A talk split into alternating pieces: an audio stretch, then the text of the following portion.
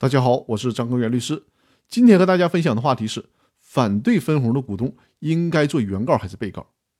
公司法司法解释四的第十三条规定的是股东请求公司分配利润的诉讼，但是现实往往是很复杂的，很有可能还存在这种情况：有的股东主张公司分红，但是有些股东呢就是反对公司分红，因为从经营的角度来讲，分红未必对股东有利。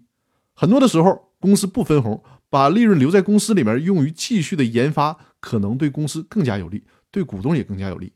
所以说，很可能会出现这样的情况：隔壁老王起诉 A 公司，要求 A 公司分红，而 A 公司的另外一个股东李富贵跳出来，坚决反对公司分红。这个时候，法院面对这种情况，应该如何处理呢？需要解决的就是反对分红的股东，他是一个什么样的诉讼地位？究竟是原告还是被告，还是以其他的身份参与到诉讼中来呢？关于这个问题，最高法院在《公司法司法解释四的理解与适用》这本书当中给出了答案。最高法院认为，公司向股东分配利润，显然会对其他股东的利益有影响。这种影响既可能是好的影响，也可能是坏的影响。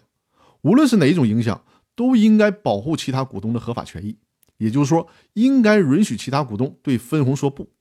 因此呢，也就应该顺理成章地允许其他股东参与到诉讼中来。那不同于分配利润的股东究竟应该是什么诉讼地位呢？最高法院的说法是，从理论上看，应当将这样的股东作为第三人，也就是反对分红的股东，在诉讼当中作为第三人参加诉讼是比较妥当的，不是原告，也不是被告，而是第三人。所以说，反对分红的股东如果参与到诉讼中来，既不是原告，也不是被告，而应该是第三人。那好，我们今天的内容就分享到这里，更多内容我们下期继续。谢谢大家。